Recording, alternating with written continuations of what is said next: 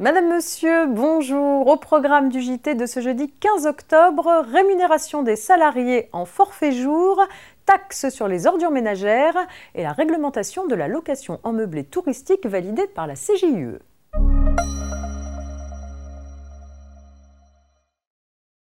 C'est une affaire concernant la rémunération des salariés en forfait jour qui ouvre ce JT un salarié en convention de forfait annuel en jour reprochait à son employeur de ne pas lui verser la rémunération minimale garantie par la convention collective pour un salarié de son niveau.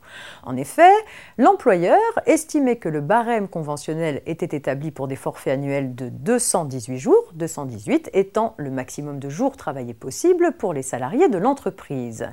Or, le salarié avait signé une convention de forfait de 207 jours travaillés sur l'année. Pouvait-on proratiser le minimum conventionnel pour tenir compte de ce forfait à 207 jours? Oui, a répondu la Cour de cassation, car les accords collectifs de l'entreprise indiquaient que les minima conventionnels correspondaient à des forfaits de 218 jours. Elle préconise donc un prorata du minimum salarial conventionnellement garanti lorsque la convention annuelle de forfait du salarié prévoit un nombre de jours inférieur au maximum prévu dans l'entreprise.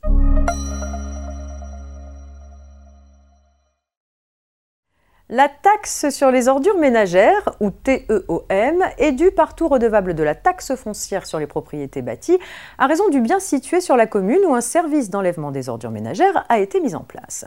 Par conséquent, elle est due à raison des garages, des emplacements de parking et des piscines soumis à la taxe sur les propriétés bâties quand bien même ces locaux ne génèrent pas de déchets.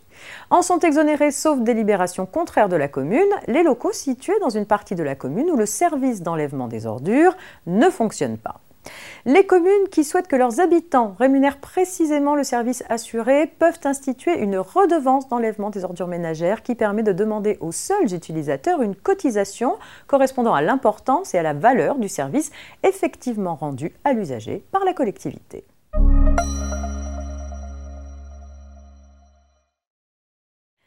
Dans certaines communes à forte tension locative, la location en meublé touristique suppose une autorisation préalable de la mairie sous peine de lourdes amendes.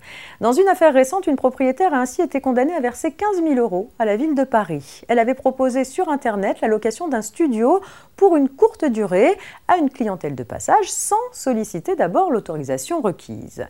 La propriétaire du studio Elle estime notamment que cette décision est contraire au droit européen prohibant toute restriction à la libre prestation de services qui ne serait pas justifiée par une raison impérieuse d'intérêt général.